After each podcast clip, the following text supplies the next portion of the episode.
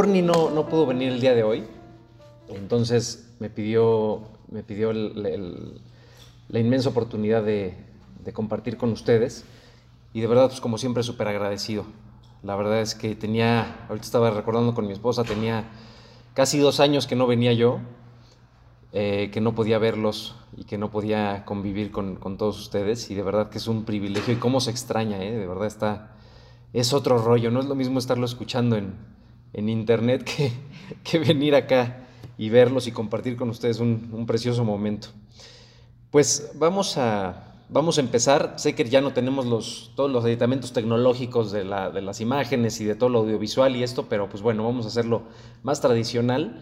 Pero espero de verdad en Dios, de todo mi corazón, que, que sea un mensaje que llegue a lo más profundo de cada uno de, de nosotros. Entonces, ¿me acompañan orando?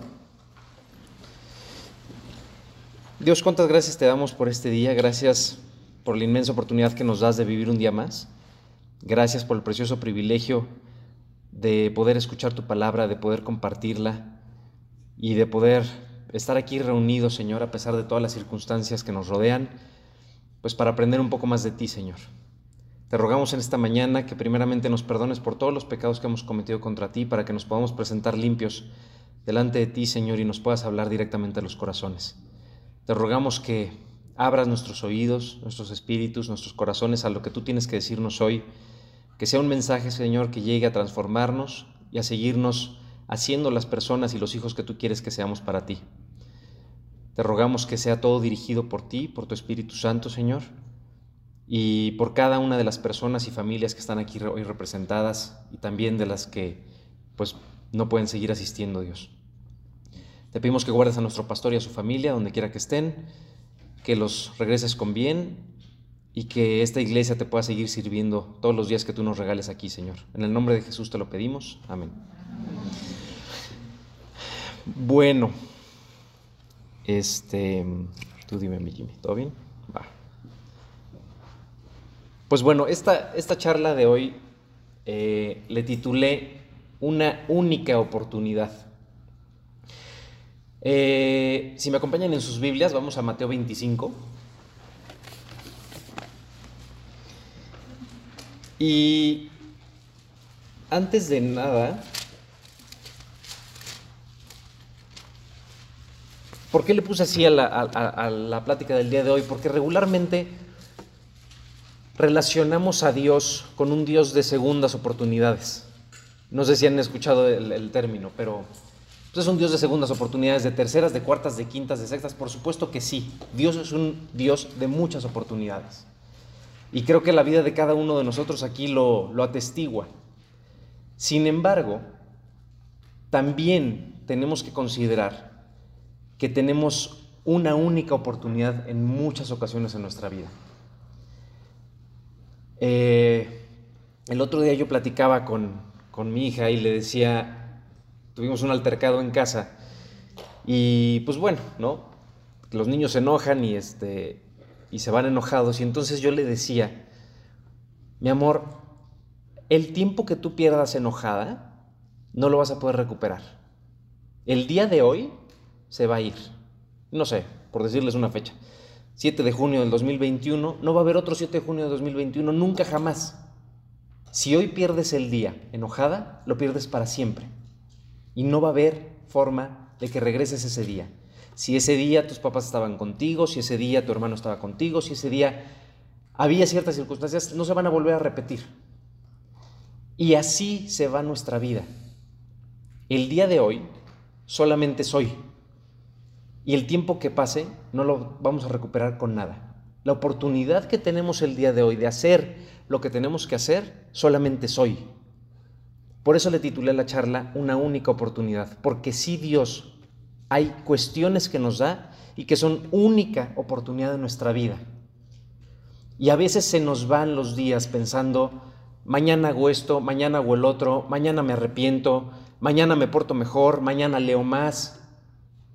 Creo que nunca en la historia de la humanidad se había vivido de manera global, porque sí se había vivido de manera regional en, muchos aspectos históricos, pero pero de manera global nunca habíamos estado en una circunstancia en la que tuviéramos tan presente, tan de cerca, la muerte o decir, no sé si voy a ver a fulano mañana, no, voy no sé si voy a ver a mi tío pasado mañana.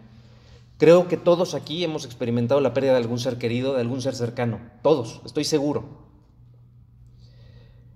Y muchas veces como cristianos, en estos tiempos nos preguntamos, híjole, ¿ya vendrá Jesús? ¿Ya será el fin de los tiempos? Mateo 25 es una respuesta a esto. Quiero que lo leamos. Voy a tratar de leer rápidamente o al menos irme saltando en los versículos para no para no tomarnos todo el tiempo en la lectura. Entonces el reino de los cielos será semejante a diez vírgenes que tomando sus lámparas salieron a recibir al esposo. Cinco de ellas eran prudentes y cinco insensatas. Las insensatas, tomando sus lámparas, no tomaron consigo aceite, mas las prudentes tomaron aceite en sus vasijas juntamente con sus lámparas. Y tardándose el esposo, cabecearon todas y se durmieron. Ahí le quiero dejar y me quiero ir a la palabra de los talentos. Porque el reino de los cielos también es como un hombre que yéndose lejos llamó a sus siervos y les entregó sus bienes. A uno dio cinco talentos, y a otro dos, y a otro uno, a cada uno conforme a su capacidad, y luego se fue lejos. Y el que había recibido cinco talentos fue y negoció con ellos y ganó otros cinco talentos. Asimismo, el que había recibido dos ganó también otros dos. Me voy a saltar un poco. Después de mucho tiempo, y quiero que recuerden esta, esta parte, mucho tiempo, vino el Señor de aquellos siervos y arregló cuentas con ellos. Y llegando el que había recibido cinco talentos, trajo otros cinco talentos, diciendo, Señor, cinco talentos me entregaste, aquí tienes, he ganado otros cinco talentos sobre ellos. Y creo que no sabemos el resto de la historia. Estas dos parábolas responden a una pregunta que los discípulos le hicieron a Jesús unos capítulos antes. ¿Alguien se acuerda de qué pregunta le hicieron? Exactamente. ¿Y cuándo vendrá esto, Señor? ¿Cuándo vendrá este tiempo, ¿cuándo vendrá el fin de este siglo? Y Jesús les empieza a responder con parábolas. Estas dos parábolas son parte de esa respuesta. Y miren, si el día de hoy nos estamos preguntando, ¿estará cerca la venida de Cristo? ¿Será ya el fin de los tiempos? No les quiero decir que no importa, pero lo que les quiero decir es, la pregunta que realmente nos debiera de importar a nosotros es, ¿cuándo me voy a encontrar con Dios cara a cara? Porque les repito y retomo lo que les decía hace unos minutos, no tenemos seguro ni los próximos 10 minutos. Yo, no los tengo, no sé ustedes. Pero no tenemos seguros el día de mañana, mucho menos la próxima semana. Nadie de aquí decide, mi corazón va a seguir latiendo los, los próximos 5 minutos. No controlamos ni nuestra digestión. Y creemos que tenemos una vida por delante. Creemos que podemos seguir tomando decisiones o dejando de tomarlas que también es decidir. Miren, váyanse a Proverbios 10.5, por favor.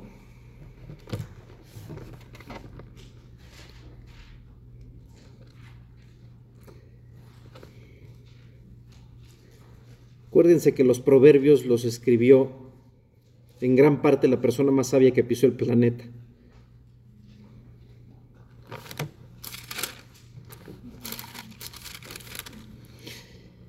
Y dice, el que recoge en el verano es hombre entendido, el que duerme en el tiempo de la siega es hijo que avergüenza.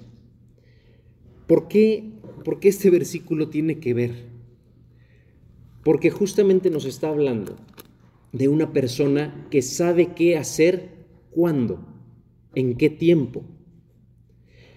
La parábola, tanto la parábola de las diez vírgenes como la parábola de los talentos nos habla de dos casos y en los dos casos quiero que veamos que está hablando Dios de su pueblo. O sea, la parábola de las diez vírgenes está hablando de diez personas que estaban invitadas a las bodas. ¿Sí? Cinco eran insensatas y cinco eran prudentes, pero todos estaban invitados. Es decir, las diez personas conocían de Dios, las diez personas sabían quién era Dios. El aceite, acuérdense que en la Biblia representa muchas veces la unción, el espíritu, una vida transformada. Cinco de ellas llevaban todo esto, las cinco, las cinco otras no. Pero las diez estaban invitadas, las diez sabían quién era Dios, sabían quién era el novio, y las diez se durmieron. Esta primer parábola nos habla de ese tiempo de espera, o de eso que nosotros tendríamos que estar haciendo esperando realmente la venida de Cristo. ¿Sí se entiende? Pero la parábola de los talentos al mismo tiempo habla de otra cosa totalmente distinto. La gente no se sentó a esperar. Y sin embargo Dios les dice, el reino de los cielos también es como esta parábola. A una persona le di cinco talentos, a una persona le di dos y a una persona le di uno. ¿Y qué hicieron?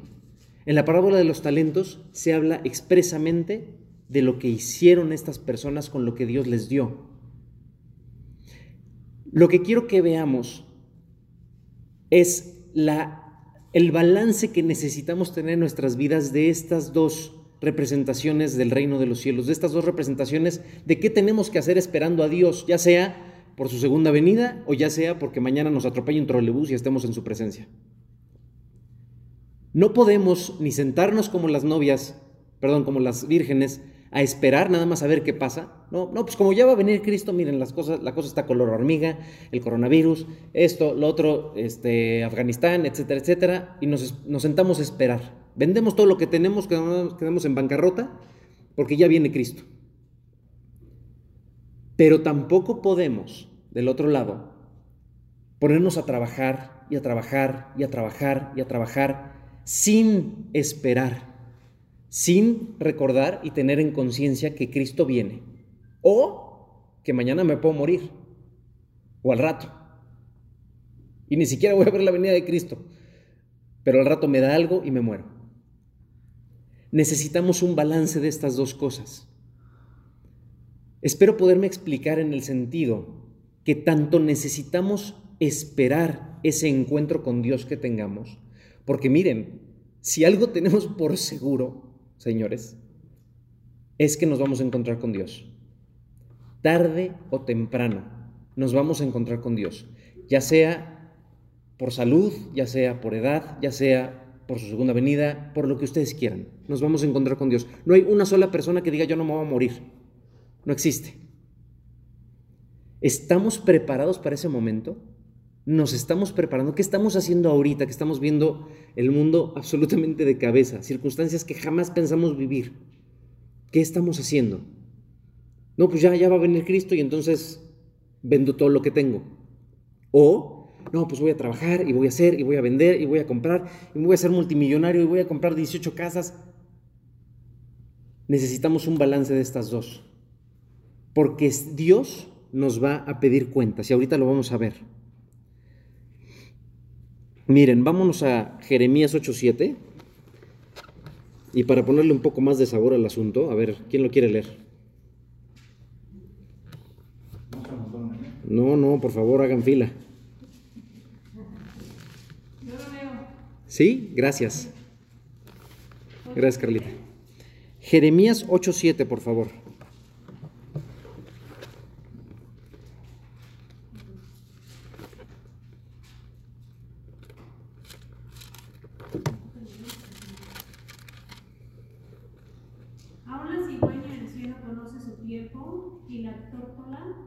Y la grulla y la golondrina guardan su tiempo, guardan el tiempo de su venida, pero mi pueblo no conoce el juicio de Jehová. Exacto.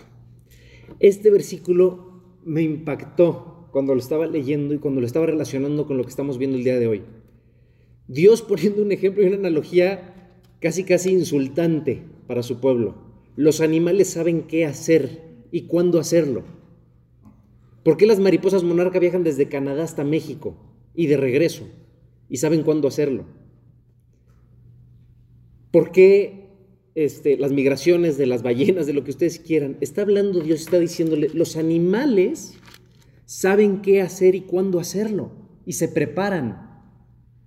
Y mi pueblo no conoce el día del juicio. Está diciéndole a la gente, no sabes que te van a juzgar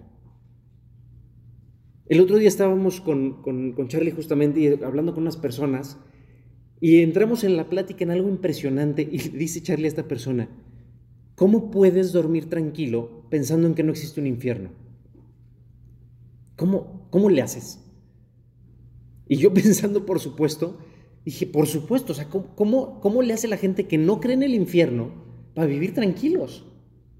Hoy nosotros podemos estar aquí sentados en un hotel en Tlanepantla de Vaz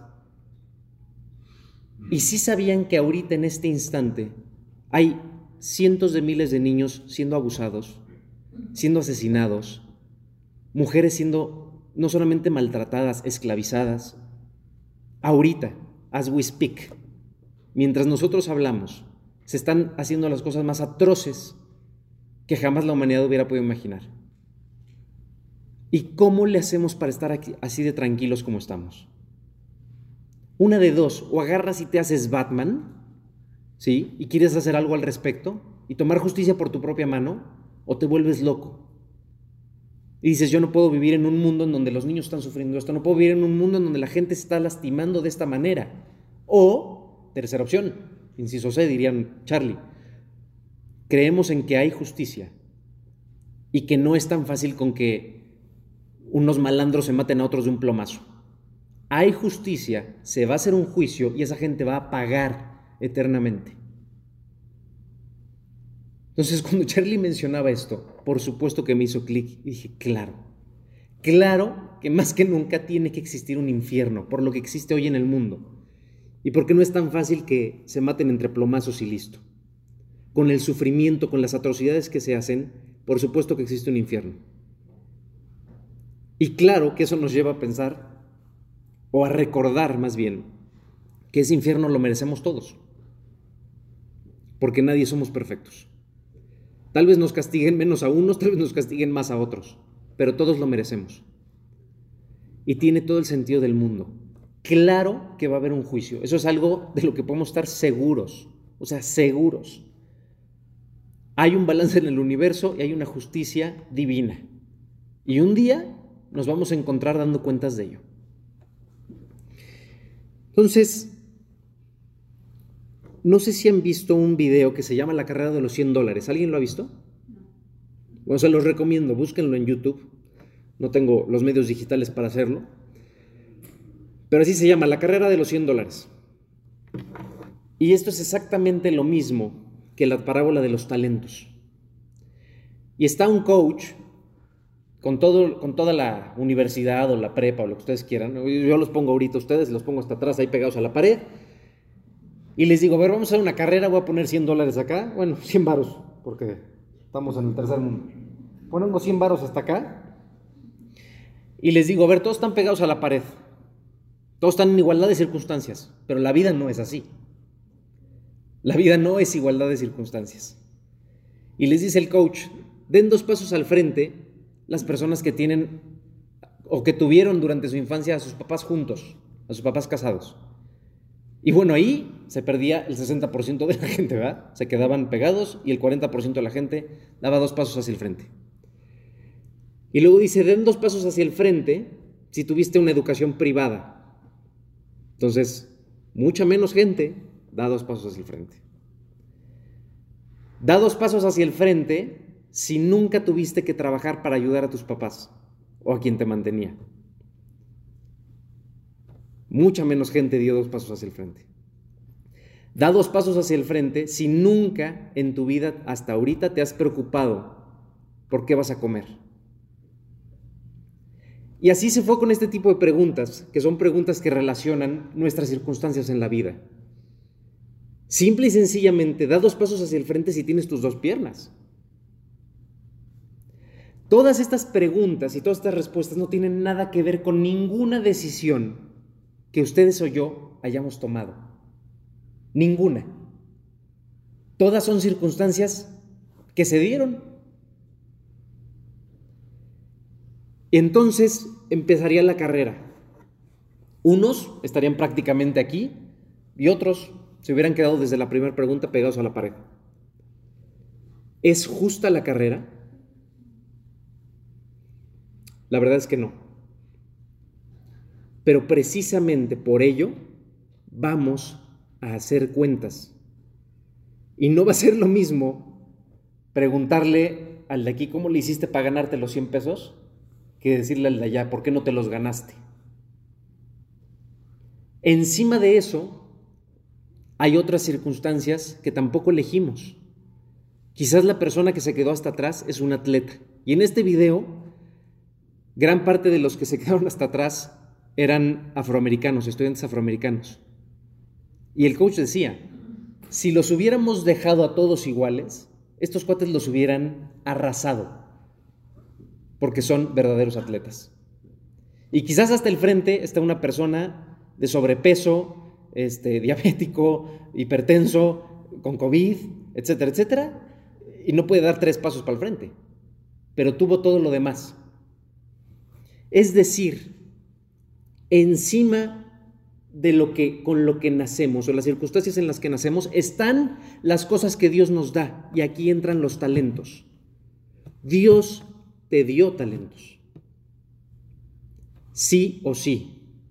No hay una sola persona que pueda decir, yo no tengo ningún talento. Estaríamos siendo muy mal agradecidos. Porque algo tenemos que, algo tenemos que tener. Bonita letra es una de ellos. Entonces, lo que esta parábola lo que esta parábola nos tiene que enseñar es entender que un día vamos a tener que dar cuentas de ello. Y un día Dios nos va a decir, ¿qué hiciste con la posición en la que te puse? Y además te hice un atleta. ¿Qué hiciste? ¿Por qué no corriste? ¿O por qué corriste como, como lo hiciste? Nos van a pedir cuentas. Esa es la justicia divina. Y si fuera de otra forma, estaremos hablando de un Dios injusto, inexistente. Tenemos al final que encontrar este equilibrio en nuestras vidas. Y miren, esto me lleva a la parte más importante de la charla, Santiago 2.14. ¿Quién me ayuda a leerlo?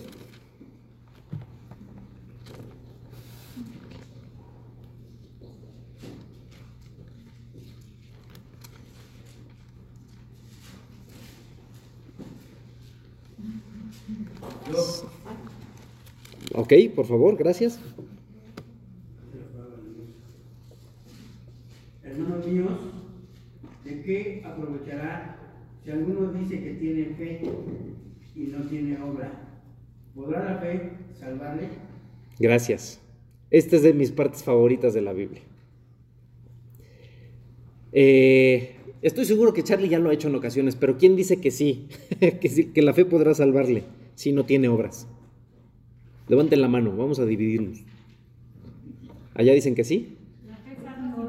Ajá, la fe salva sin obras. Carlius también dice que sí. Acá también dicen que sí, acá también. Sin miedo, hombre. Pues, eh, no está Charlie para verlos y acusarlos. ok. Exacto, que lo, que lo saquen, porque siempre lo saca, ¿verdad? Sí, es mal onda. ¿Quién dice que no? ¿Quién dice que la fe sin obras no puede salvar? Allá dicen que no. Acá estaban rascando la cabeza o no, ok. Inciso C. Inciso C, no tengo idea, es la primera vez que vengo. Este. Exacto, ok, depende de las circunstancias, dice Jimmy, perdón. Pero también dice que no es por obras para que nadie se Ah, muy bien. Es el debate que quería yo generar. Bien, muchachos, ya despertamos. Depende de dónde estés parado, por ejemplo, lo que estabas diciendo. Claro, depende de dónde estés parado. Entonces el que está inválido hasta atrás puede no hacer nada. Por fe, ok. Dice Jimmy que el inválido por fe. ¿Qué dicen? Es por gracia. Bueno, no sé si les voy a contestar, pero lo que sí les puedo decir es que sí, pero no. Esa sería mi, mi inciso D. Y ya tendríamos que preguntarle a Charlie, exacto, para que vengan la siguiente semana. Oye, Charlie, este, el Eric se puso filosófico y no nos supo decir. No, a ver, la realidad, ¿sí? Pero ¿qué de los talentos que nos da Dios? ¿Qué hay de los talentos que nos da Dios? Exacto. Chan, chan, chan. Lo que sí es un hecho es que Dios no va a esperar que nos quedemos de brazos cruzados. Eso se los puedo asegurar. ¿Por qué? No porque Eric diga, sino porque lo dice Dios. Y porque el juicio, el juicio sobre qué va a ser. Exacto. Sobre lo que hiciste. Oye, Dios, es que yo creía con todo mi corazón de verdad que existías. No, está bien. Pero, señores, nadie puede decir que cree algo y actuar en contra de eso. La respuesta. Porque por gracia sois salvos por medio de la fe. Y esto no es de vosotros, es un don de Dios. Es un don de Dios. Es por las dos cosas. Es correcto. ¿Qué sucede, Areli? ¿Y qué sucede a todos? Que alguien no puede decir es que yo no creo. Híjole, no sé, es que voy a decir una burrada, pero bueno, he dicho muchas. Pero vamos a decir otra. Yo no creo que podamos vivir con el aire que estamos respirando en la Ciudad de México. A ver, si no lo, creyera, si no lo creyera yo, no estaría aquí parado. Si realmente no lo crees, te sales, te vas de la Ciudad de México, porque no crees que puedas vivir con el aire de la Ciudad de México. No sé si me explico, no sé si estoy tratando de hacer la analogía lo suficientemente clara y gráfica. Yo no puedo decir que creo que mañana van a llover meteoritos y me salgo a hacer un picnic con mi familia. Si yo voy por la calle gritándole al mundo que mañana van a llover meteoritos y que se acabe el mundo, ¿qué voy a hacer? O sea, ¿qué sería lo lógico? Pues no sé, me armo un búnker, me meto aquí al estacionamiento tres pisos bajo tierra, cuatro pisos bajo tierra, me trato de resguardar, o me salgo a hacer un picnic, ¿no? Este, alabando a Dios porque pues ya nos queremos morir. Voy a hacer algo en consecuencia de lo que creo. Mis acciones van en consecuencia de lo que creo. Si no hacemos, perdón, pero no creemos. ¿Por sus frutos qué? Claro, por sus frutos los vas a conocer. Yo no puedo decir que planté un, man- un- un- este, un árbol de limones y que me dé manzanas. Maestro, no plantaste limones, plantaste una manzana. No, no, te juro, de verdad, en serio, en buena onda, planté limones. Y salieron manzanas. puedes declarar tu fidelidad, sino yo creo que no puedes declarar la fidelidad que le tienes a Dios si no haces algo para demostrarlo. Absolutamente. Es que si no demostramos esa fidelidad a Dios, perdón, no la tenemos. Si no actuamos conforme a nuestra fe, no la tenemos. Yo platicaba con una persona el año pasado y, y cuando empezó todo este rollo de la pandemia, esta persona estaba verdaderamente apanicada, o sea, muy, muy mal de los nervios. Y yo le decía, oye, perdóname que te lo diga, y no es mala onda. Pero ¿dónde está tu fe? En ningún momento yo le recomendaría a nadie salir, irse al Instituto Nacional de Enfermedades Respiratorias y abrazar a la gente. En ningún momento lo recomendaría, de verdad. Pero no podemos vivir en pánico. No, o sea, si esta pandemia nos mata de gastritis, perdón, pero ¿dónde está nuestra fe? ¿Dónde está esa confianza de Dios de decir, Dios, tú eres el que tiene las llaves de la vida y la muerte? Tú eres el que tiene control de mi vida y de mi salud. No estoy diciendo, no se cuiden muchachos, este, no usen cubrebocas, abrazan a la gente. O sea, no estoy diciendo nada de eso. Estoy diciendo, tengamos la suficiente paz y fe de decir, Dios, yo estoy haciendo lo que me toca, me estoy cuidando, pero por Dios, si el COVID llega en, un, el recibo de la luz y no lo quiero ni agarrar y no quiero pagar la luz, entonces me, me cortan la luz porque no me vaya yo a enfermar, o sea, perdón, pero no estamos teniendo esa confianza en Dios, no estamos descansando en Dios de decirle, Dios, tú sí tienes control de mi vida. Estoy haciendo lo que me toca. A ver, ojo, ahorita es el COVID, pero muchachos, vivimos en la Ciudad de México, o sea, si no vivimos aquí por fe, yo no sé dónde más, o sea, dónde más lo podríamos demostrar. Sí, sí. Bueno, yo estoy analizando, por ejemplo, Dios nos dio vida, estamos hechos por fe, con aciertos, con defectos, tenemos hijos, tenemos que guiarlos, seguir adelante, seguir su ejemplo. Y al final la pregunta que tú hiciste al principio, ¿no? ¿Cuándo vamos a estar con él? Exacto. Es que eso que acabas de mencionar es importantísimo. Porque la pregunta al final de la prédica hoy es, ¿qué estamos haciendo ahorita? La oportunidad, y si se acuerdan, dijimos una única oportunidad. La oportunidad que estamos viviendo el día de hoy, en las circunstancias que estamos viviendo el día de hoy, es única. Es única. No sabemos si nos volvamos a ver las caras. O sea, más que nunca creo que, digo, nos queda claro que el mundo cambió en 15 días. Los próximos 15, ¿qué creen? Puede volver a cambiar totalmente y de manera radical. ¿Lo sabemos? No, no lo sabemos. O sea, yo amo de repente hablar con alguien en el trabajo y, que me diga, no, no, pero ya mira, cuando se arregle esto, este, pues, todo va a, salir a va a regresar a la normalidad y vamos a hacer y vamos a... Yo no lo volteo a ver con cara de... Me encantaría tener esa fe, ¿no? O sea, me encantaría tener esa confianza, de decir, no, pues ya esto va a pasar y ya. Las cosas no se van a poner mejor. Y aunque se pusieran mejor, ¿Qué nos libra de otra circunstancia que ponga en riesgo nuestra vida, la vida de nuestros seres queridos, de nuestros hijos? Claro, sí, sí, sí. De nada me sirve conocer toda la Biblia, pero este, saberla, este, entenderla, si no la ponemos por obra. Absolutamente. Absolutamente, Demetrio, y no solamente eso. No solamente eso, porque lo que dices es súper relevante para los que estamos aquí. Porque, ¿qué crees? Lo que estamos recibiendo hoy, la palabra que estamos escudriñando y aprendiendo, son moneditas más a su bolsa, ¿eh? Son más talentos. Dios hoy, saliendo de aquí, nos va a pedir cuentas y nos va a decir, de lo que aprendiste hoy, ¿qué hiciste? ¿Qué vas a hacer con él? Acabas de recibir una monedita. Probablemente cuando vine el Charlie, ¿no? Recibimos un cheque de 2 millones de dólares por el inmenso conocimiento que tiene. Hoy probablemente estén recibiendo 10 varos cada uno. Pero ¿qué van a hacer con esos 10 varos?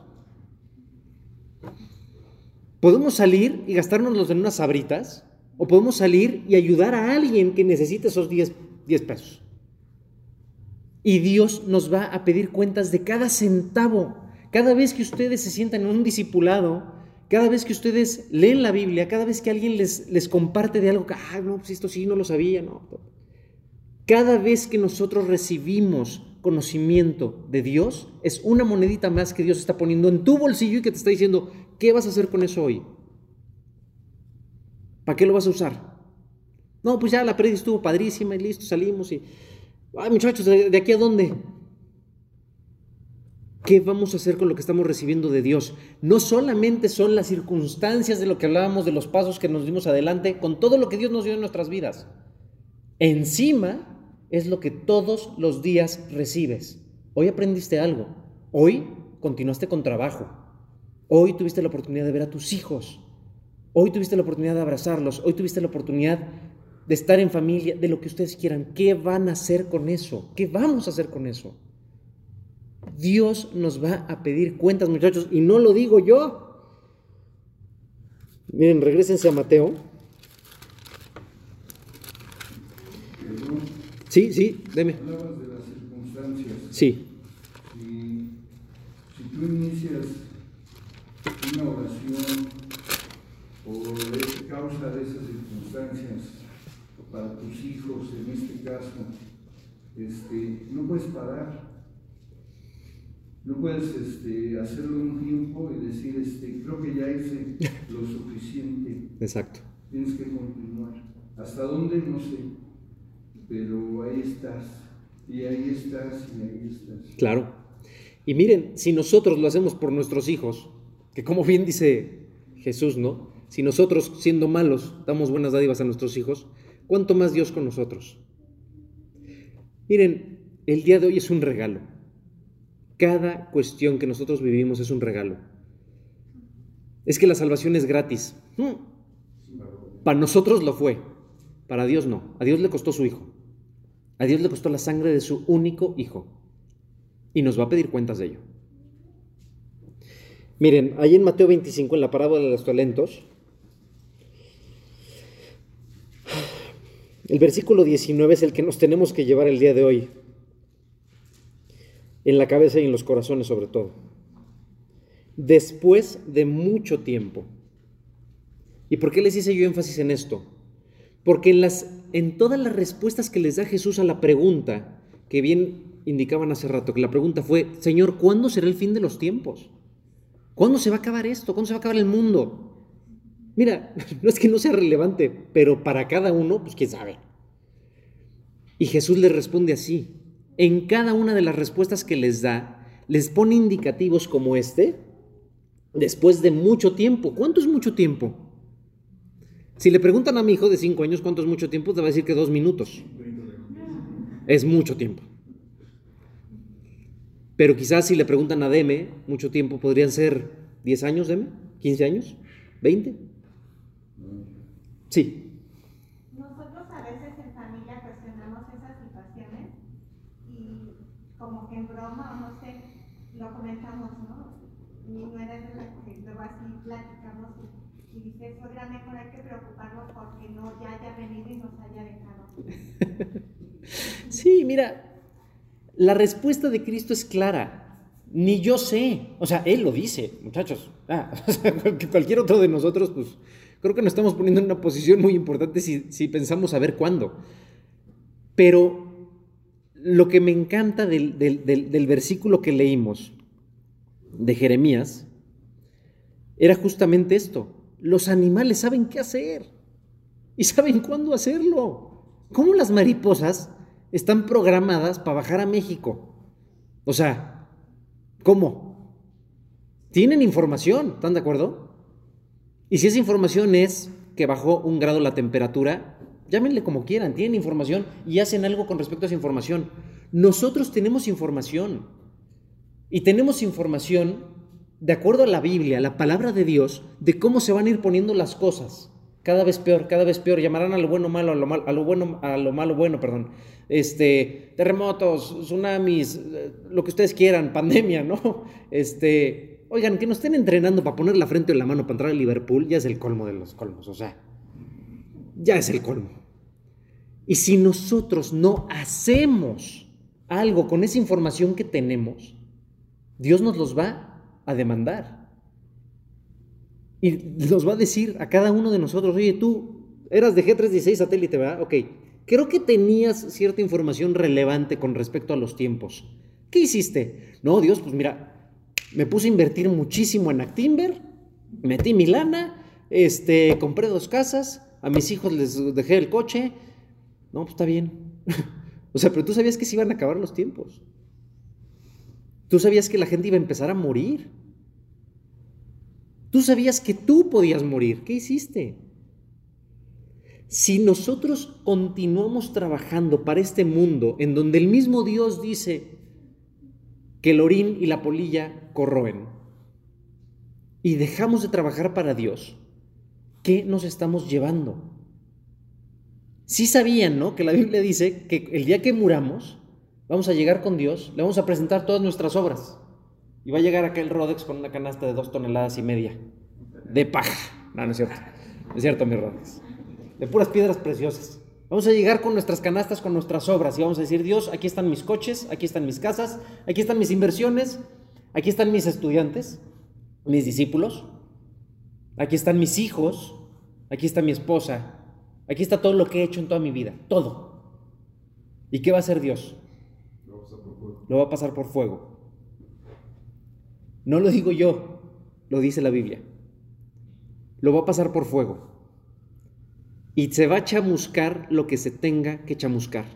¿Ustedes creen que a Dios le hace la diferencia que tenga 18 Ferraris estacionados en mi garage? No, digo, no me molestarían Dios, por si quieres. ¿Ustedes creen que le va a importar? Dios es que me construí 25 villas en los Alpes suizos. Dios va a decir, ojalá las disfruten allá abajo, mi Eric, porque tú ya estás acá. Todas las obras que hayamos hecho, lo único que va a quedar es lo que hicimos para Dios, es lo que hicimos para Cristo. Solo una vida hay, solo lo hecho para Cristo quedará. No hay más. No hay más. Si fuimos científicos nucleares o tragafuegos, no hace la diferencia. Hace la diferencia lo que estás haciendo con la posición que tuviste en la carrera y con todas las moneditas que adicionalmente Dios te dio. Adicionalmente. Y Dios dice, a unos les di cinco y a otros les di uno. ¿Conforme a qué? Conforme a su capacidad. No, Dios, es que no es justo. Cristiano Ronaldo es un crack en el fútbol, está guapísimo y encima tiene avión privado y pues a mí que me tocó. Dios dice, conforme a su capacidad. No, pues ya, me dejé en muy mal lugar, pero... Pero así también le van a pedir cuentas al, muchacho, ¿eh? Así también le van a pedir cuentas. Y Dios, el día que Cristiano Ronaldo llegue, porque va a llegar a, a encontrarse con su creador, le va a decir, ¿qué hiciste con lo que te di? Ay Dios, pues ¿qué me diste? a ver, déjame ver. ¿En cuántas revistas saliste? ¿Cuánta gente te conocía? Mira, al Eric lo conocen los de aquí y en su casa, ¿no? Pero ¿a ti, a ti cuántos te con... ¿A ti cuántos te conocían, mi Cris?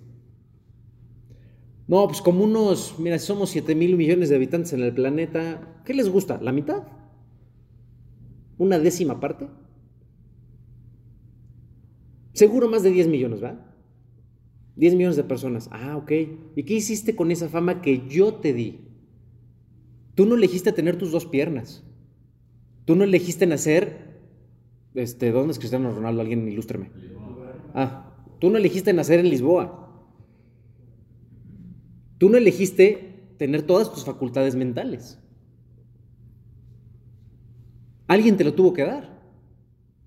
¿Y qué crees? Fui yo. ¿Qué traes de regreso? No, Dios, pues digo, no sé cuántos aviones privados tenga, este, no sé cuántas copas del mundo haya ganado, no sé cuántos premios tenga, todos, todos. Y todo se lo va a decir, Dios, aquí está. Ok, vamos a pasarlo por fuego. Pues, ¿qué crees? No pasas. Ni, ni de panzazo, mi Cris. La fe sin obras está muerta, señores. Si nosotros no hacemos algo con lo que Dios nos da, estamos fritos. Estamos fritos. Y quiero que nos vayamos al versículo 24. Al que le dio un talento Dios, al que le dio menos, conforme a su capacidad. Y aquí demuestra a este siervo su capacidad. Pero llegando también el que había recibido un talento dijo, Señor, te conocía que eres hombre duro que ciegas donde no sembraste y recoges donde no esparciste, por lo cual tuve miedo y fui y escondí tu talento en la tierra. Aquí tienes lo que es tuyo. Dios, aquí está. Me diste esta inteligencia, me diste esta capacidad física, me diste estas circunstancias en la vida, aquí están de regreso tal cual.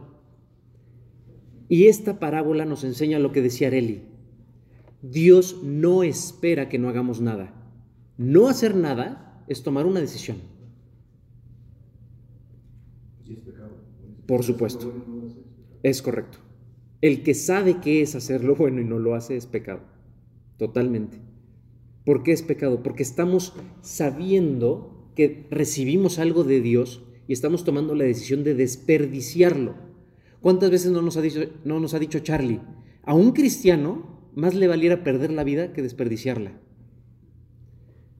Por eso esta charla se llama una única oportunidad, porque tenemos una, ¿eh? Tenemos una vida. Una. Si en esta no hacemos lo que se supone que tenemos que hacer, ya bailo break. No hay más. Y tenemos que hacernos responsables. De esta parábola, quiero que saquemos cuatro cosas, cuatro eh, cosas sencillas, pero a la vez que requieren de mucho discernimiento espiritual de nuestra parte. Uno, la responsabilidad que Dios nos dio. Dos, nuestra propia reacción o respuesta ante lo que nos dio, que no es responsabilidad de nadie más que de cada uno. Tres, un ajuste de cuentas pendiente. Y cuatro, la recompensa que obtendremos.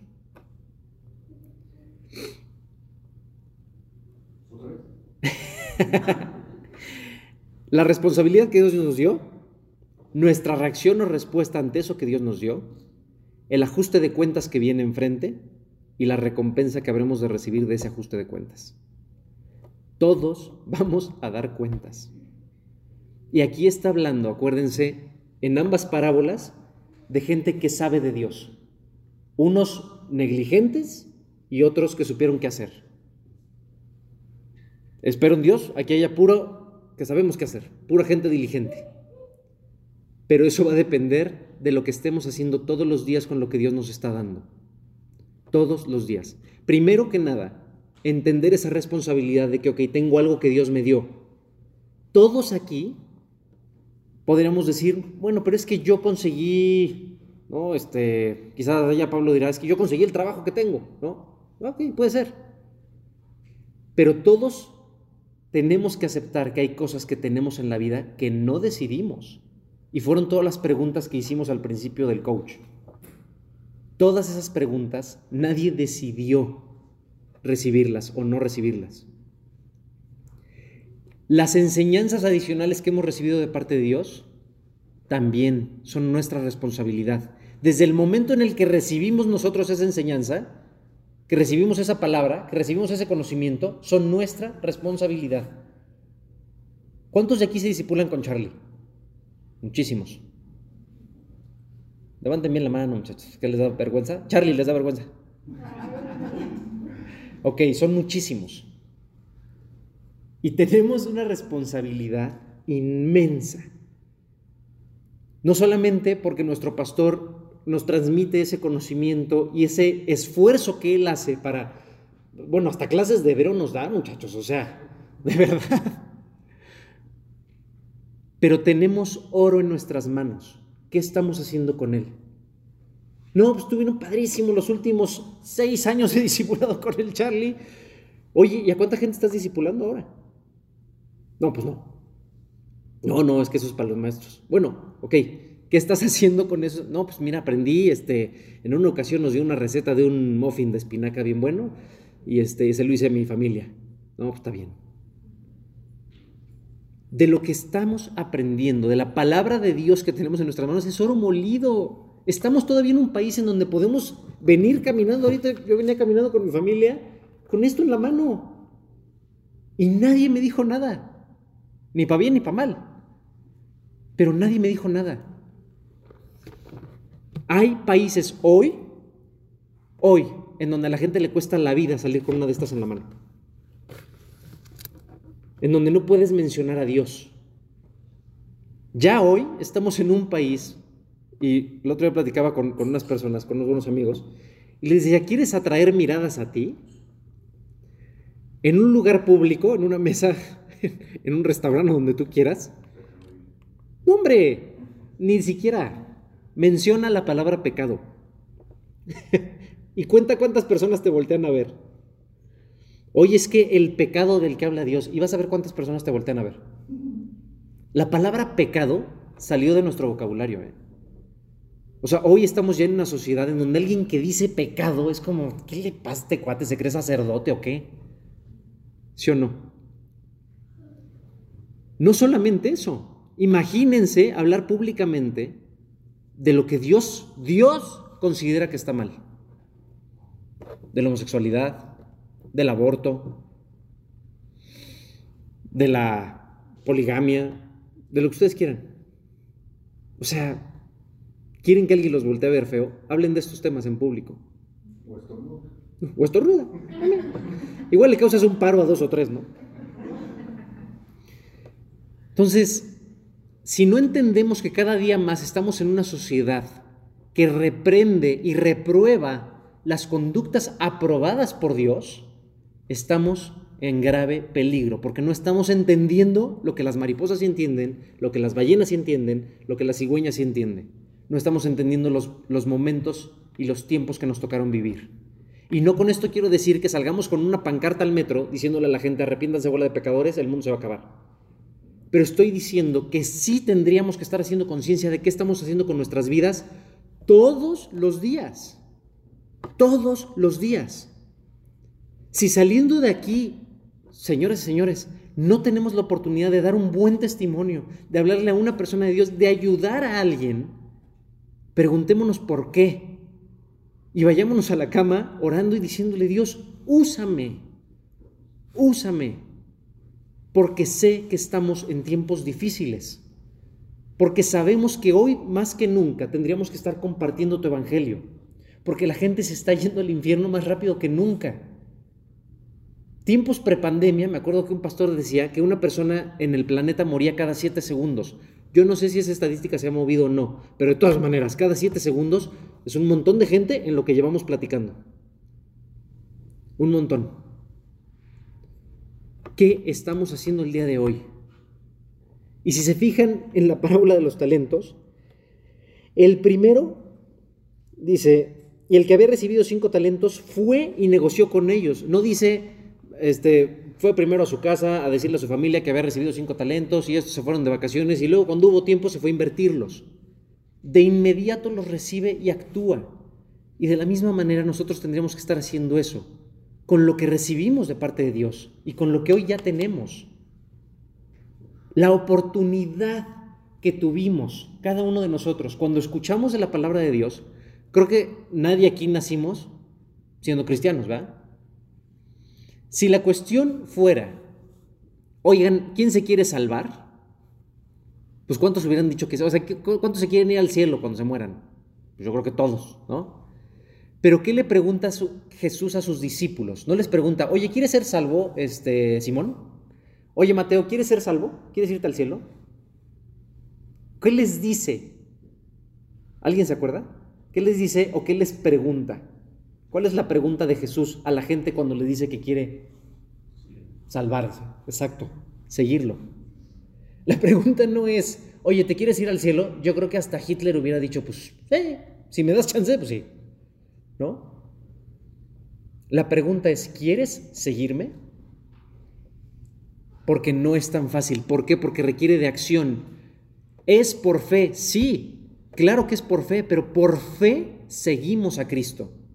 Y seguir a Cristo quiere decir muchas cosas. ¿Quién me dice una?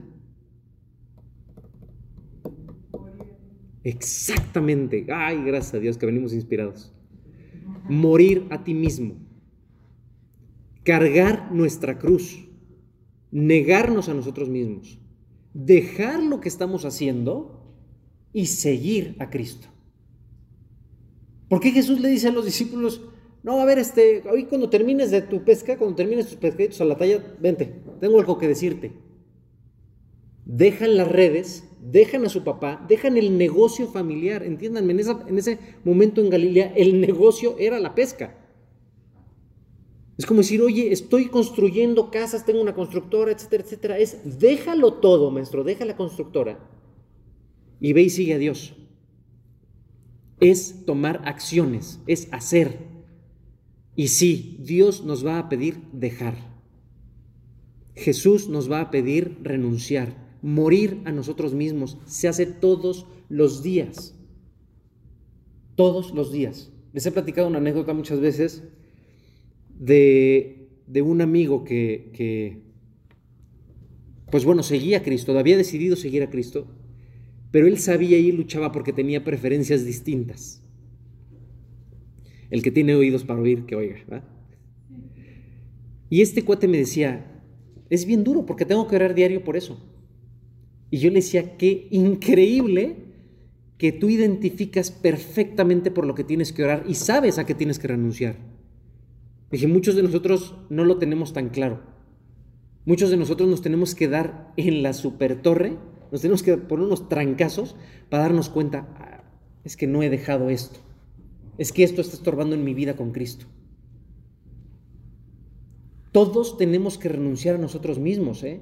No solamente una persona que tiene algo particular como es una preferencia o un gusto. Y dice un, este, un hermano mío, aquí presente, si el pecado no fuera sabroso, nadie pecaríamos. El pecado es sabrosísimo. Por supuesto que lo es.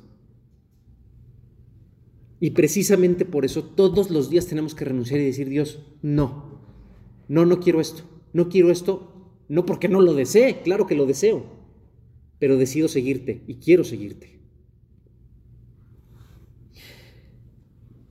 Miren, esto se trata justamente de esa posición en la que nos ha puesto Dios.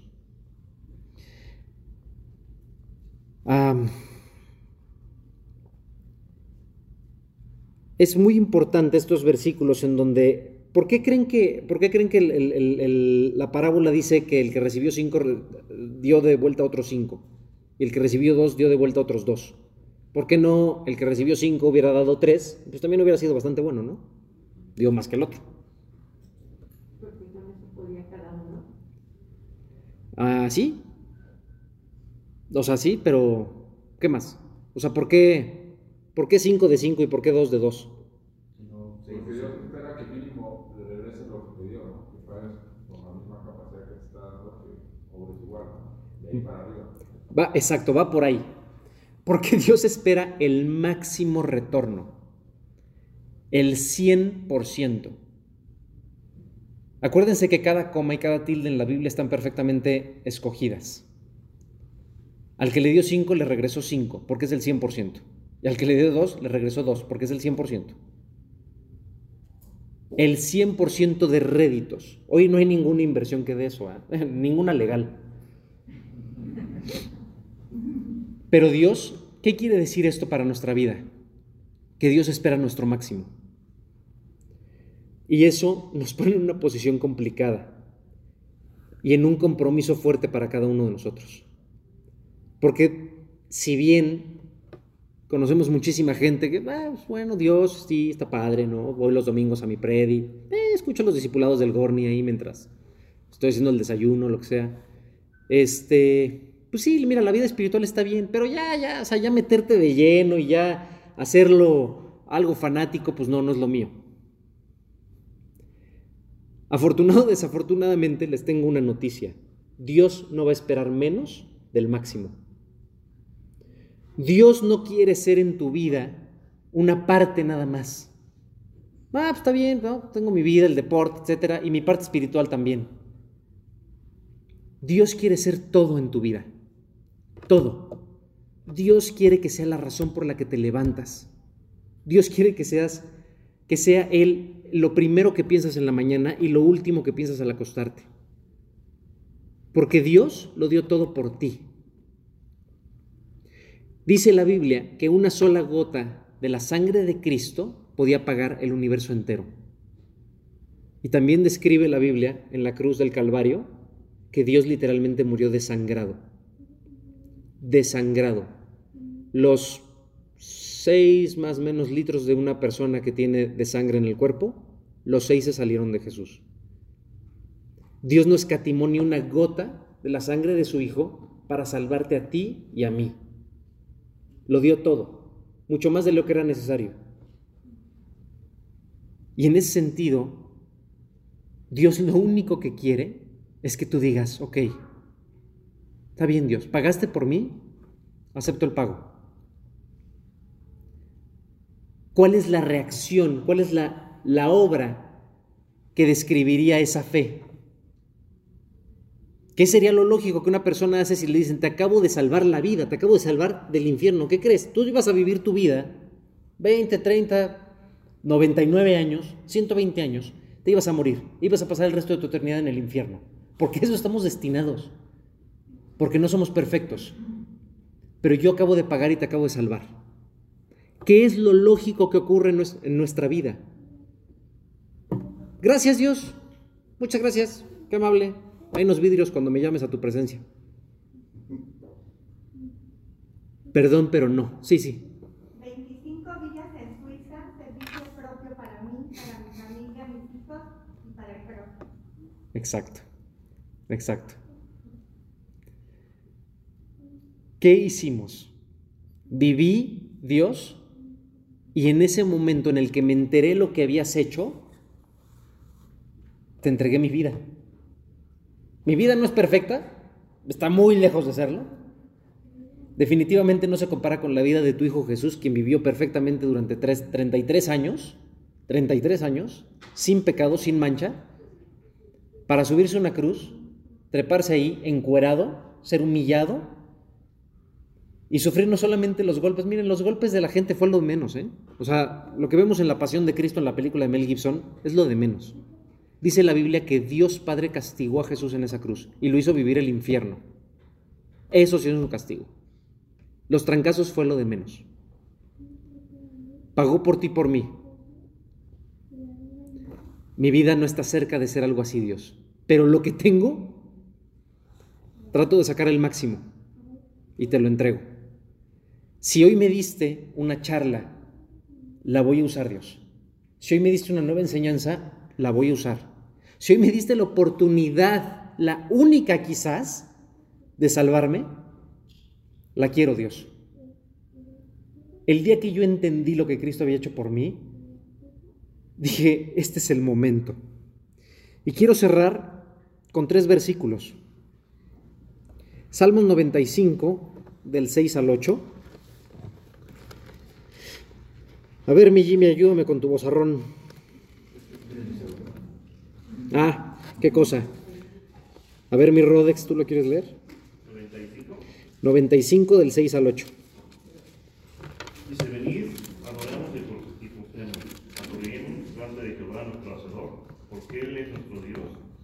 Nosotros el pueblo de su prado y oveja de su mano. Si oyereis, oíd su voz. No endurezcáis vuestro corazón como en Meribá, como el día del Mesá, el Masá en el desierto. Exacto. Y me quedo con la última parte del 7 y lo primero del 8. Nosotros, pueblo de su prado, ovejas de su mano, todos aquí fuimos creados por Dios. Todos. No hay nadie que haya salido de un invento del hombre. O sea, el hombre no ha creado todavía ningún genoma, ningún ADN, ningún nada. Si hoy tienes información en tu cuerpo, te tengo una noticia, te la dio Dios. Con todas las circunstancias que ya platicamos. Todos somos creación suya. Y hoy Dios te está diciendo algo. Si hoy tú me oyes, no endurezcas tu corazón. Mira, yo no te puedo decir si esta es la única oportunidad que vas a tener. Pero hay probabilidad, sí, sí hay. ¿Hay probabilidad de que no haya otra? Sí, sí la hay. También hay probabilidad de que haya otra. Dios quiera. Isaías 55 del 6 al 7.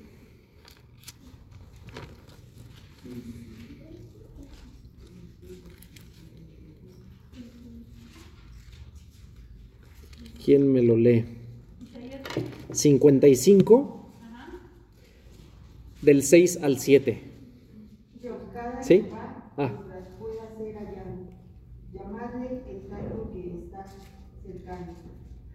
Deje el impío su camino y el hombre inicuo sus pensamientos. Y vuélvase a Jehová, el cual tendrá de él misericordia, y al Dios nuestro, el cual será Encima de que Dios, en su posición de Dios, decidió hacerse hombre, nacer literalmente en un chiquero, vivir una vida perfecta para morir por ti y por mí, las religiones en el mundo nos enseñan que tenemos que hacer algo para alcanzar a Dios. Yo fui criado con religión, como el 99% de los mexicanos, en esos años, y tenías que hacer cosas buenas para acercarte a Dios. Yo le pregunté a mi maestra de catecismo qué tenía que hacer para irme al cielo y me dijo, pórtate bien. Entonces, por cada travesura que hacía, pues me echaba dos buenas acciones. Para llevar la balanza ahí más o menos. Decir, Dios, pues a la hora de la hora, sí paso, ¿no? Las religiones nos enseñan a hacer algo para llegar a Dios, para alcanzar a Dios, para que Dios nos voltee a ver. Y la Biblia habla de algo totalmente distinto. Habla de un Dios aquí que te está diciendo, deja tu camino, deja tu camino y vuélvete a mí, porque además te voy a perdonar. Sin más, ¿eh? No tienes que hacer nada, no tienes que ponerte nopales en las rodillas, irte de aquí a, este, al otro lado del Estado de México, no tienes que hacer nada. Tienes que dejar tu camino, tienes que dejar lo que estás haciendo de hacer. Y yo te puedo perdonar. Es una promesa increíble, es un ofrecimiento que no tiene precio. Es un talento que Dios te está dando porque nos los da a todos. Ese sí nos lo dio a todos. Te estoy poniendo aquí el perdón sobre la mesa. Ahí tú sabes si lo agarras o no lo agarras. Pero nos va a pedir cuentas de ello. Y el último versículo que tengo para ustedes es 2 de Corintios 6:2 que es precioso y con el cual pues mucha gente de la que conozco, gracias.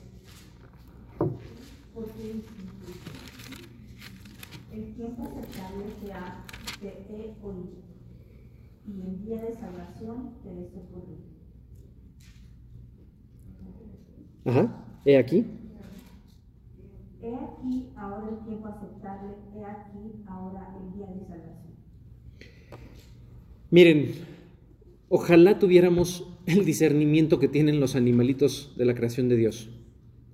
Ojalá supiéramos qué tiempos estamos viviendo. Porque si lo supiéramos, más que nunca estaríamos aferrados de Dios, con todas nuestras fuerzas, con todo nuestro corazón, con todo lo que somos. Dios hoy te está diciendo, hoy es el día de salvación, hoy es el día en el que te puedo escuchar. No dejes para mañana lo que puedas hacer hoy. Si hoy Dios te está ofreciendo una oportunidad, puede ser la única. Si hoy tú quieres tomar esa decisión y dejarle a Dios el control y el volante de tu vida, quizás te creas un experto manejando, quizás te creas Michael Schumacher de la vida y digas, es mi vida, ¿quién podría manejarla mejor que yo? ¿Quién podría saber mejor que yo lo que me hace bien, lo que necesito? Te tengo una noticia. La persona que te hizo sabe mejor lo que necesitas. La persona que te creó y que pensó en ti antes de que siquiera tus padres tuvieran planeado o no tenerte, quiere manejar hoy tu vida y te quiere decir, yo puedo llevar esa vida por ti a lugares de delicados pastos. No va a estar fácil el camino, pero va a estar increíble. Todos los que estamos aquí, que tomamos una decisión por Dios, estoy seguro podemos decir, no ha sido fácil. He tenido que renunciar a cosas. He tenido que nadar contra corriente. He tenido que echarme discusiones de horas, nada más por explicar por qué decido no tomar. ¿Por qué decido no voltear a ver a la chava cuando pasa en falda? ¿Por qué decido no voltear a ver al chavo cuando pasa con pantalones ajustados? He tenido que dejar cosas muchas, pero ha sido el viaje más maravilloso que jamás hubiera podido imaginar. Porque aparte no ha acabado. Porque aparte sabemos que viene este día en el que Dios nos pida cuentas. ¿Qué hiciste con esto que te di?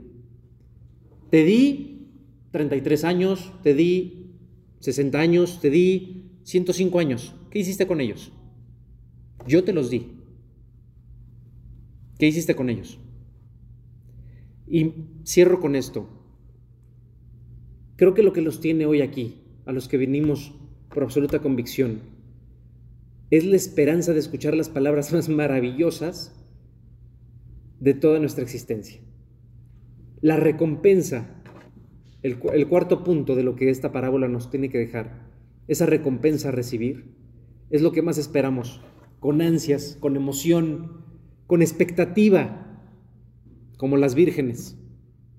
Y en este equilibrio de estar esperando por un lado, pero de estar actuando y haciendo y sirviendo por otro lado, esperando esa venida de Cristo o esperando nuestro encuentro con nuestro Creador, es el escuchar las palabras, bien, buen siervo y fiel.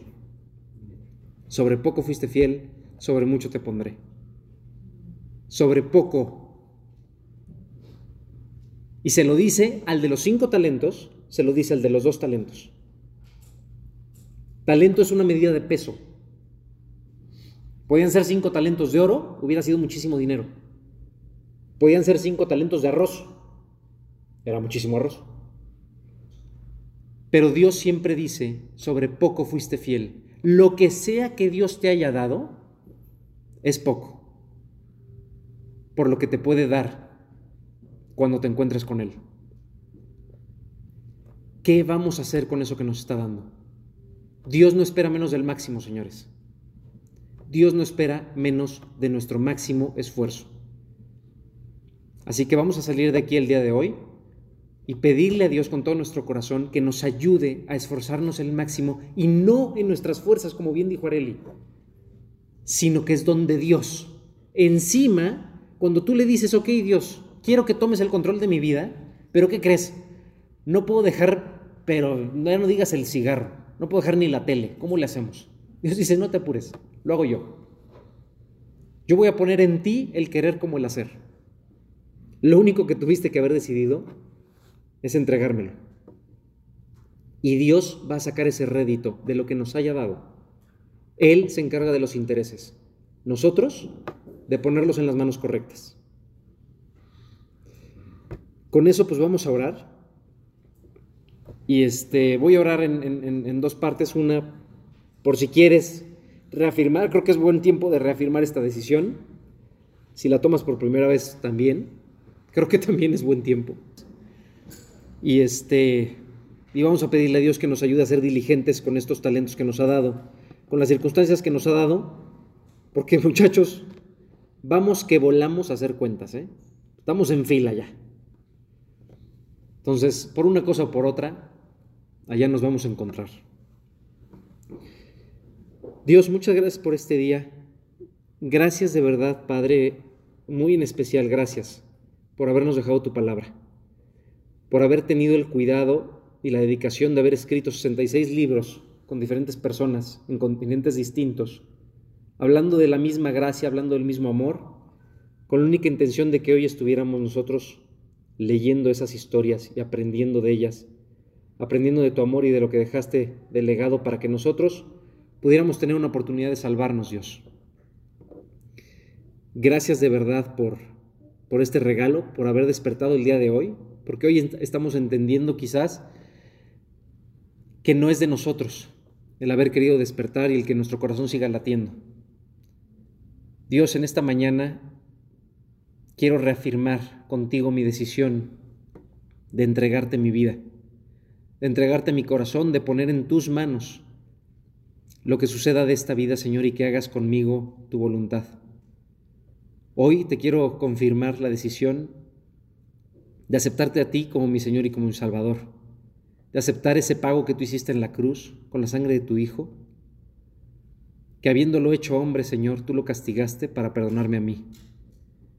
Gracias por ese regalo, quiero aceptarlo, quiero pasar contigo la eternidad, Señor, y quiero que tú tengas control de mi vida. Y Señor, también hoy te quiero agradecer porque entendimos pues lo que tú nos has dado, que nosotros no te pedimos, que nosotros no elegimos, Señor, cosas buenas y cosas que nos pudieran parecer no tan buenas, pero todas ellas ayudan a bien porque te amamos, como tu palabra bien lo dice. Hoy queremos, Dios, que esos talentos nos enseñes a usarlos. Los ponemos en tus manos, los ponemos a tus pies, para que nos ayudes a sacar el máximo provecho de ellos y podamos entregarte buenas cuentas, Señor, cuando nos llames a tu presencia. Sea pronto o falte mucho tiempo, Dios, cada día, cada minuto que tú nos regales, úsalo para tu honra y para tu gloria. Que cada persona aquí, Señor, sea luz y sal en donde quiera que esté. Todos los que estamos aquí somos siervos tuyos, somos creación tuya. Ayúdanos a ser diligentes, ayúdanos a seguir esperando tu venida, Dios, y a seguir esperando nuestra reunión contigo, a poner suficiente aceite en nuestras vidas, suficiente de tu Espíritu Santo, y esperarte con muchas ansias, Dios. Pero ayúdanos también a trabajar desde el día de hoy, a no dejar de servirte un solo segundo hasta que tú nos llames a tu presencia. Te rogamos por esta iglesia, Dios, que tú hagas de G316 satélite una iglesia de verdadera luz, donde quiera que todos vayamos. Que tú nos sigas guiando, que sigas guiando mucho a Charlie, Dios, que sigas guiando a todos los maestros que tú has sacado de esta iglesia y que podamos seguir esparciendo tu palabra, Señor. Que seas claro nuestros ministerios y que no temamos de llevarlos a cabo porque tú vas con nosotros todos los días de nuestra vida. Gracias y todo te lo pedimos no confiando en nuestras obras ni en que lo merezcamos, sino que te lo estamos pidiendo en el único nombre que tiene poder, el nombre de Jesucristo nuestro Salvador. Amén.